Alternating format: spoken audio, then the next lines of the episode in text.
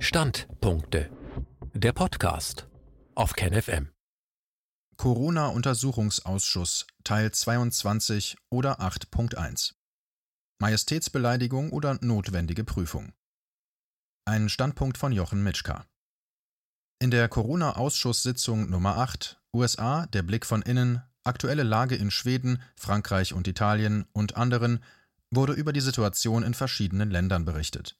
Hier eine Zusammenfassung des ersten Teils. Zu Beginn wurde Dr. Wodak gefragt, wie das Bild zu sehen wäre, welches in den Medien dargestellt wird, nachdem in den USA die Corona-Situation außer Rand und Band geraten wäre. Dr. Wodak antwortete, dass es sehr unübersichtlich wäre, was in den USA überhaupt getestet wird. Es gäbe dort viele sekundäre Interessen, welche die Diskussion beeinflussen würden. So würde zum Beispiel der Wahlkampf auch mit Corona und Angsterzeugung geführt, Außerdem ist das Gesundheitswesen in den USA privat organisiert. Das heißt, mit Krankheit und Angst wurde auch schon vor Corona Marketing betrieben und viel Geld verdient. Dann gibt es Anreize, möglichst viel zu testen und dann auch nachzutesten. Zitat: Die Krankenhäuser bekommen 20 Prozent mehr vom Militär, wenn sie Covid-19 draufschreiben. Zitat Ende. Wenn man eine Pneumonie behandle, wären das Kosten in Höhe von ungefähr 8000 Dollar, die es extra gäbe. Wenn man jemanden mit Covid-19 beatme, wären es 30.000 Dollar, wenn der Test positiv ausfällt. Da die Tests auch sehr unterschiedlich in der Qualität wären, gäbe es einen großen Anreiz, solche Tests zu nehmen, die eben leichter zu positiven Ergebnissen neigen. Alles wird von Privatunternehmen gemacht, die ihre eigenen Interessen haben. Da Labore ihre Tests selber machen können, selbst validieren und Interesse am Verkauf von so vielen Tests wie möglich besteht, und dann der Einsatz auch wieder von privaten Unternehmen erfolgt, die versuchen, so viele Tests wie möglich, so oft wie möglich einzusetzen, ist der finanzielle Anreiz in diesem Bereich ein vollkommen anderer als in einem staatlichen Gesundheitswesen. Die hohen Fallzahlen in den USA, so Wodak, könne er sich im Moment nicht erklären. Andererseits hatte er eine E-Mail bekommen, dass Menschen, die aus der Warteschlange ausgeschert waren, weil sie nicht länger auf den Test warten konnten, einige Tage später ein positives Testergebnis mitgeteilt bekommen hatten. Auf Nachfrage wies er darauf hin, dass die Anzahl der positiven Tests, wie in Deutschland, von der Anzahl der Tests insgesamt abhängen würde. Die Fälle der positiv Getesteten in Deutschland entspräche der Anzahl der erwarteten falsch positiven Ergebnisse. Und wenn in den USA mehr Tests gemacht würden, dann gäbe es natürlich auch mehr positiv Getestete. Dr. Füllmich wies darauf hin, dass die New York Times einen Artikel veröffentlicht hatte, in der ein Gouverneur auf dem Weg zum Gespräch mit Trump als positiv getestet erklärt wurde und deshalb umdrehen musste. Als er sich dann erneut testen ließ, war der Test jedoch negativ. Dann wurde kurz über den Begriff Verschwörungstheoretiker diskutiert. Statt ein abwertendes Urteil über eine Person zu fällen, müsse man über die Sache diskutieren und widerlegen, war der Konsens. Dann wurde eine US-amerikanische Medizinerin im Ausschuss angehört, welche eine umfangreiche Datenbasis zu Corona aufgebaut hatte und zu einer der am besten informierten Medizinerinnen über die allgemeine Situation gehöre, welche weder extremen Gegenpositionen zuneige noch dem Mainstream folge. Das Interview erfolgte in Englisch. MD Pam Popper, USA Frau Popper ist keine praktizierende Ärztin, sondern Medizinerin und hat den Anspruch, den Menschen möglichst ganzheitlich zu betrachten, worüber sie auch ein Buch geschrieben hatte. Sie produzierte auch 3500 Stunden an Videos und 2500 Artikel, um Aufklärung für Gesundheitsvorsorge zu verbreiten.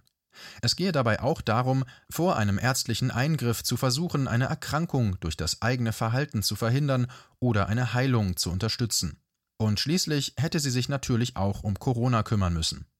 Dr. Füllmich fragte dann, ob in den USA die gleiche Erfahrung gemacht worden wäre, nämlich dass die Menschen daran glauben wollen, dass es sich um eine sehr ernste Krise handele und ob die Angemessenheit der Maßnahmen vollkommen außerhalb der realen Situation beurteilt werden würde. Frau Popper wies darauf hin, dass sich dies in den USA schon seit längerer Zeit im Gesundheitswesen ausgebreitet hätte. So wäre die Chance, durch eine Mammographie verletzt zu werden, drei bis zehnmal höher als die Wahrscheinlichkeit, einen positiven Nutzen zu erhalten. Sie nannte dann weitere Beispiele dafür, dass zum Verkauf von medizinischen Dienstleistungen ein Marketing verwendet würde, das die Nutzen-Risiko-Abwägung unterschlägt. Die Verantwortlichen wüssten, dass sie es tun können, denn sie verkaufen dreieinhalb Milliarden Dollar jährlich auf dieser Basis. Deshalb waren sie sich sicher, auch das Corona-Narrativ der Öffentlichkeit verkaufen zu können. Frau Popper glaubte aber, dass es diesmal zu einer Übertreibung kam, die schließlich zu einem Reset führen könnte, der negativ für das Establishment ausgeht. Das Establishment hätte Fehler gemacht. Zunächst, so erklärte sie, hätte man zu Beginn beschlossen, dass alle Länder gleich agieren müssten. Aber als Länder wie Schweden, Japan und andere nicht mitspielten, gab es ein Problem. Schweden wäre nicht in großen Problemen, wie behauptet wird, und das muss die Mächtigen sehr besorgt machen. Die zweite Sache, die schiefging, war, dass man den falschen Präsidenten hatte, als es losging. Der Präsident hätte den Rat von Dr. Fauci annehmen und das Land für 17 Monate isolieren sollen, was er nicht tat.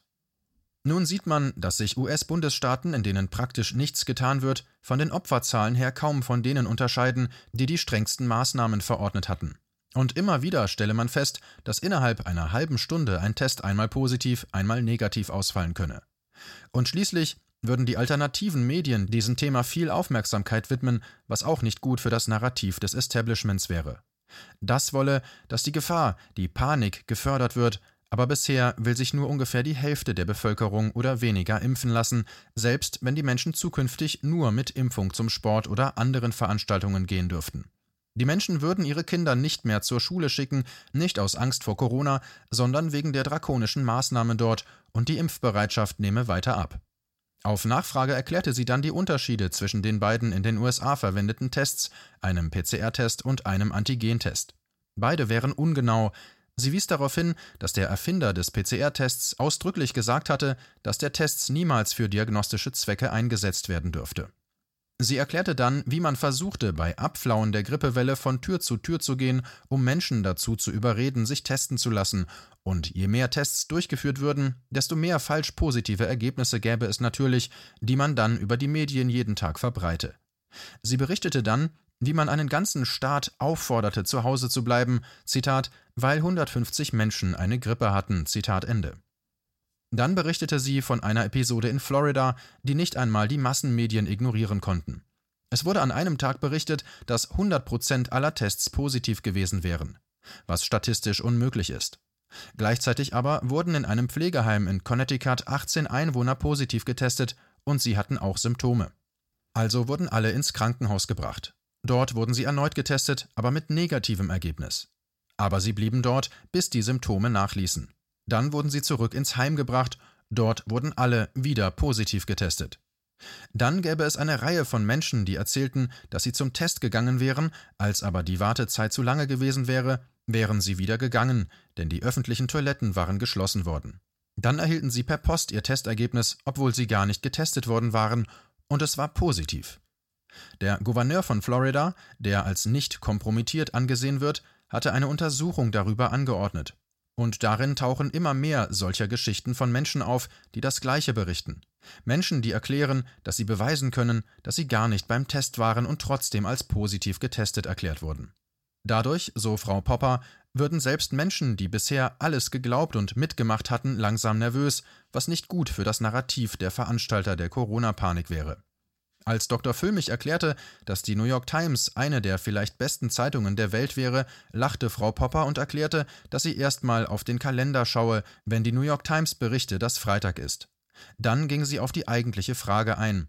Die Zeitung hatte geschrieben, dass Experten zunehmend argumentieren würden, dass die beste Chance, einen Ausbruch einzufangen, die Anwendung einer großen Anzahl von weniger genauen Testverfahren wäre. Sie lachte über die Behauptung, dass die Anwendung einer großen Anzahl von ungenauen Tests geeignet wäre, etwas über eine Pandemie auszusagen. Es wäre das Theater des Absurden. Man könne nur hoffen, dass nun auch einige der Menschen, die am Anfang daran glaubten, langsam aufwachen. Dr. Füllmich ergänzte dann, dass er wohl zu der Gruppe gehörte, welche der New York Times eher geglaubt hatte, aber bei dem Bericht hätte er dann geglaubt, er würde die Logik nicht erkennen, nun aber wohl zu der Gruppe gehöre, von der Frau Popper erzählte, dass es immer mehr werden würden. Frau Popper berichtete dann, wie sich die Rückmeldungen auf ihre Aufklärungsarbeit in den letzten Monaten verändert hätte, von überwiegender Ablehnung als Verschwörungstheoretikerin nun hin zu nur noch ganz vereinzelten Ablehnungen, aber Tausenden von Zustimmungen und Danksagungen. Sie unterrichtete in 32 Ländern, berichtete sie, aber nur drei Schüler hätten sich entschlossen, das Studium zu beenden aufgrund ihrer Einstellung zu Corona. Wenn man die Informationen erhalte, erkenne man, was passiert. Und diese drei waren schon im April ausgestiegen. Seitdem kein einziger der vielen Tausenden aus dem Netzwerk. Dann hätten die Organisatoren der Corona-Panik noch einen Fehler gemacht. Sie haben die Kinder mit einbezogen. Sie hätten in den Schulen eine unglaublich drakonische Ordnung eingeführt, welche viele Eltern dazu gebracht hätte, ihre Kinder aus der Schule zu nehmen und zu Hause zu unterrichten. Wenn man beginne, die Kinder der Menschen zu schädigen, erhalte man eine andere Antwort als bei einfachen Angriffen auf die Menschen direkt. Frau Popper erklärte, dass es, sollte der Zustand aufrechterhalten werden, es zu zivilem Ungehorsam oder sogar zu einem Bürgerkrieg kommen könnte, da es viele private Milizen gäbe. Außerdem hätten die gleichen Gruppen, welche hinter der Corona-Panik stünden, sich von der Polizei entfremdet. Deshalb hätten die meisten Sheriffs in ihrem Bundesstaat öffentlich erklärt, dass sie nichts mit der Durchsetzung der Maßnahmen zu tun haben wollten. Der ganze Zwang könne nur aufrechterhalten werden, weil sich die Menschen freiwillig dem unterwerfen würden. Sobald das Ende, so meinte sie, wären auch die Maßnahmen beendet. Eine Umfrage zum Zeitpunkt des Interviews in den USA hatte ergeben, dass 30 Prozent der Bevölkerung gegen die Maßnahmen sind, 20 Prozent alle mitmachen und die Hälfte wäre unentschlossen. Auf die Frage, ob Dr. Popper wisse, was wirklich in New York passierte, weil dies den Deutschen neben Bergamo so viel Angst gemacht hatte, gab sie folgende Antwort. Sie begann mit der Fallbeschreibung einer Krankenschwester, die in einem der offensichtlich überbelegten Krankenhäuser gearbeitet hatte. Sie hatte insgeheim Videos hergestellt, in denen dokumentiert wurde, dass Sachen passierten, die nicht hätten passieren dürfen. Da wurden zum Beispiel Infizierte mit Nicht-Infizierten in einem Raum gelassen. Ein Teil der Probleme resultierte daher, dass der Gouverneur angeordnet hatte, dass Menschen, die noch ansteckend waren, wieder zurück in die Heime geschickt wurden, wodurch natürlich ausgerechnet die am stärksten gefährdeten Menschen in Gefahr gebracht wurden. Man rechne, dass allein dadurch mindestens 2000 Menschen sterben mussten. Aber der Gouverneur von New York hatte erklärt, dass es in Teilen von New York Krankenhäuser gegeben hätte, die so überfüllt gewesen wären, dass man Menschen auf Parkplätzen hätte pflegen müssen. Sie selbst hätte aber Augenzeugenaussagen von Menschen, die in der Nachbarschaft von solchen Krankenhäusern lebten, die erklärten, dass dies in den dort aufgestellten Zelten nie passiert wäre. Außerdem hätte der Präsident ein Lazarettschiff mit 1000 Betten geschickt und diese Betten waren nie genutzt worden. Nur 79 Personen wurden jemals auf dem Schiff behandelt. Zitat Man sollte meinen, dass man Menschen, bevor man sie in einem Zelt behandelt, auf ein gut ausgerüstetes Lazarettschiff schickt. Zitat Ende. Überall in der Stadt waren Krankenhäuser geschlossen worden. Zitat und man sollte doch meinen, dass man, bevor man Menschen auf einem Parkplatz behandelt, die in der Nähe gelegenen Krankenhäuser öffnet, die ausgerüstet sind. Zitat Ende. Sie bauten temporäre Krankenhäuser überall in der City, berichtete Dr. Popper, und einer sehr gut dokumentierten Forschungsarbeit zufolge wurden die meisten der Betten gar nicht benutzt. Also kann sie sich nicht erklären, warum Menschen Intensivpflege auf einem Parkplatz nutzen mussten, obwohl normale Krankenhausplätze überall verfügbar waren, und dabei hatten sie die Krankenhäuser geschlossen und alles andere unterlassen, außer sich um Covid-Patienten zu kümmern. Dann kam sie darauf zurück, dass die Bilder von Italien in Deutschland benutzt wurden, um Panik zu erzeugen. Da gab es in den USA einen Bericht, der Arizona im Sommer zeigen sollte und der beweisen sollte, wie schrecklich alles wäre. Dummerweise trugen die Bäume keine Blätter, man wisse noch nicht genau, woher die Bilder stammten, aber sicher nicht aus Arizona. Auf die Frage, was mit der kritischen Krankenschwester passierte, welche die Fehlbehandlungen und Fehldiagnosen im Krankenhaus dokumentiert hatte, konnte Dr. Popper keine Auskunft geben. Eigentlich sollte von ihr ein Buch mit mehr Details erscheinen, dies wäre aber bisher nicht geschehen, und sie ist wohl von der öffentlichen Bildfläche verschwunden. Aber es wäre schwierig, in ihrer Position überhaupt in den Medien erwähnt zu werden. So ginge es auch Dr. Popper. Die Massenmedien schweigen einfach, sie tun so, als ob Kritik überhaupt nicht existiere, es sei denn, sie ist einfach zu delegitimieren. Dr. Füllmich wies darauf hin, dass auch Nobelpreisträger, die sich kritisch äußerten, einfach in den Massenmedien nicht erwähnt werden. Dr. Popper wies darauf hin, dass alles unternommen werde, um jede vom offiziellen Narrativ abweichende Aussage zu verhindern. Selbst Hollywood-Filme würden unterdrückt werden, wie zum Beispiel der Film Pandemic. Was aber in dem Fall genau das Gegenteil verursachte, weil nun jeder neugierig geworden war, warum man den Film wohl verbieten würde. So dass am Ende der Film eine Milliarde Mal angeklickt worden war. Dann berichtete sie davon, dass eine Gruppe von Ärzten, von denen einer zu ihrem Netzwerk gehörte, zum Gebäude des obersten Bundesgerichtes marschiert wäre und dass sie dort eine Pressekonferenz gegeben hätten. Sie hätten einen Vortrag über Hydroxychloroquin gehalten, welches ein billiges Arzneimittel ist, das seit 65 Jahren mit allen Wirkungen und Nebenwirkungen bekannt ist und mit dem unter bestimmten Umständen Covid-19 behandelt werden könne. 17 Millionen Menschen haben sich dieses Video angeschaut, dann wurde es gelöscht. Aber dann wurde der Film so oft in so vielen unterschiedlichen Internetseiten wieder hochgeladen, dass man es nicht mehr unterdrücken konnte. Und durch die Löschung waren wieder Menschen neugierig geworden, was man denn vor ihnen verstecken wollte. Dr. Wodak fragte dann danach, ob man wohl in den USA, wie vermutlich in China, die PCR-Tests dazu verwendet, auch DNA-Proben aufzubewahren und auszuwerten, um das Genom der Menschen zu sequenzieren. Alle Firmen, die er recherchiert hatte, welche die PCR-Tests anbieten, würden auch Gentests anbieten. Es gäbe keinerlei Transparenz in seinen Augen darüber, was mit den Daten passieren würde. Die Pharmaindustrie hätte ein außerordentliches Interesse daran, solche Daten zu sammeln, um sie auszuwerten. Dr. Popper hielt die Vermutung für begründet. In den USA gibt es ein Gesetz, das vorschreibt, dass jeder Mensch berechtigt ist, alle Informationen über seine Gesundheit für sich zu behalten. Die Erlaubnis oder Verweigerung solcher Informationen zu nutzen, würden zum Beispiel von Ihrem Netzwerk sehr sorgfältig betrachtet und dokumentiert werden, weil es ernste rechtliche Folgen haben kann, wenn man solche Daten ohne Erlaubnis verwendet. Deshalb wären all diese Menschen, die jetzt an Türen klopfen, die kein medizinisches Fachpersonal sind, gefährdet.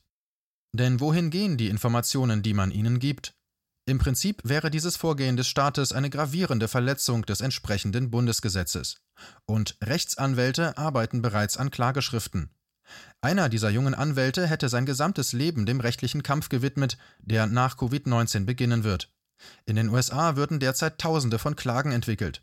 Dr. Popper äußerte dann auch ihre Meinung, dass Petitionen, von denen nun auch viele organisiert werden, lediglich Energie vergeuden würden. Sie äußerte die Befürchtung, dass die Selbstmordrate und das Leiden der Menschen in den Heimen, welche abgeschottet werden und an Einsamkeit sterben würden, nicht durch Petitionen beendet werden können. Deshalb müsse mit Öffentlichkeitsarbeit und mit Gerichtsverfahren der Druck erhöht werden. Im Moment müsse es außerdem heißen, wenn man nicht will, dass sein Genom missbraucht wird, wofür auch immer, dann solle man sich nicht testen lassen. In den USA würden zwar Arbeitgeber immer häufiger einen Test fordern, aber das wäre illegal.